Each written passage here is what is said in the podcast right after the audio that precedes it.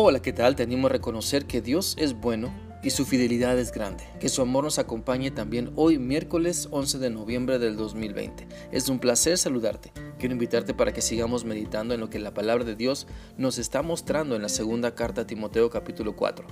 Y estamos leyendo del versículo 6 al 8. Este pasaje dice así.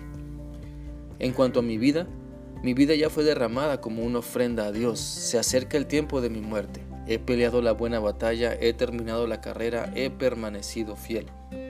Y ahora me espera el premio, la corona de justicia que el Señor, el juez justo, me dará el día de su regreso. El premio no es solo para mí, sino para todos los que esperan con anhelo su venida. A través de este pasaje Dios usa al apóstol Pablo para darnos el ejemplo de una vida consagrada a Él donde la ofrezcamos como una ofrenda, donde tengamos una perspectiva correcta de la muerte, donde nos esforcemos por luchar, por hacer lo correcto, donde estemos practicando la voluntad de Dios en fidelidad.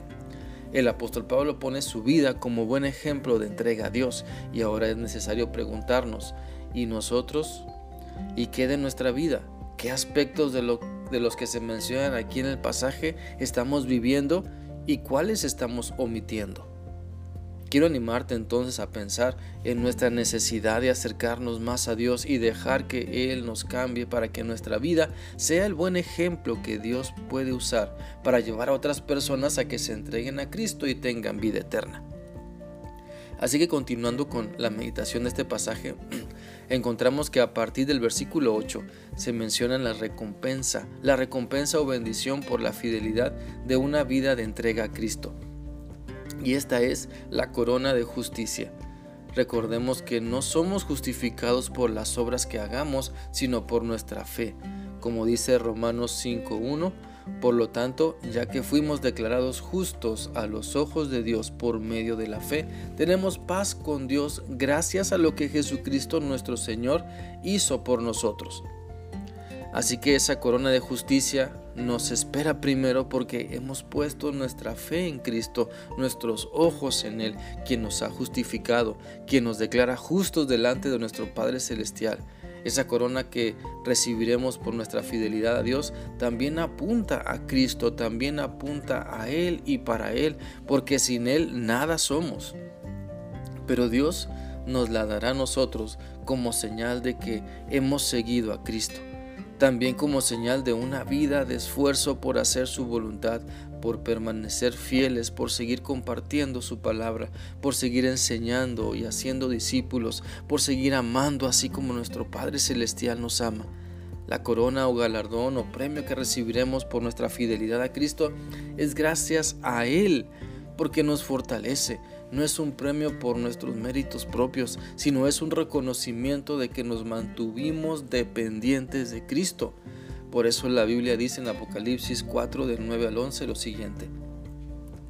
Y siempre que aquellos seres vivientes dan gloria y honra y acción de gracias al que está sentado en el trono, al que vive por los siglos de los siglos, los veinticuatro ancianos se postran delante del que está sentado en el trono y adoran al que vive por los siglos de los siglos y echan sus coronas delante del trono diciendo, Señor, digno eres de recibir la gloria y la honra, el poder, porque tú creaste todas las cosas y por tu voluntad existen y fueron creadas. Por lo tanto, debe haber un reconocimiento de que todo lo que tenemos, cada bendición que Dios nos concede, es porque Él nos la da no por méritos propios, sino por su gracia, por su amor, por su misericordia. Pues hasta en el cielo, como dice el pasaje de Apocalipsis, eh, Apocalipsis 4, hasta en el cielo se le reconoce a Cristo como el que es digno de adoración. Y nuestros galardones los podemos poner a sus pies como señal de adoración y como señal de que todo es de Él y para Él.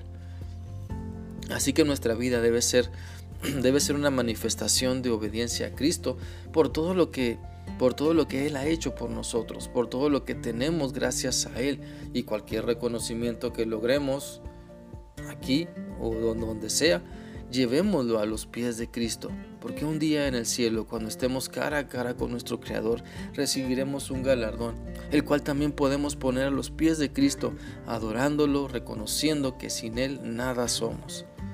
Así que cuando pienses, ¿y qué de tu vida?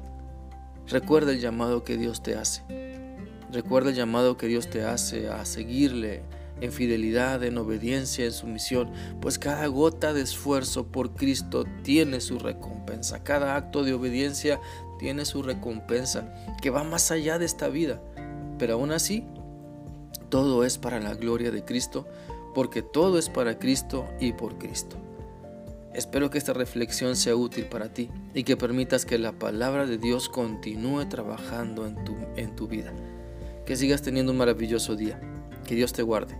Hasta mañana.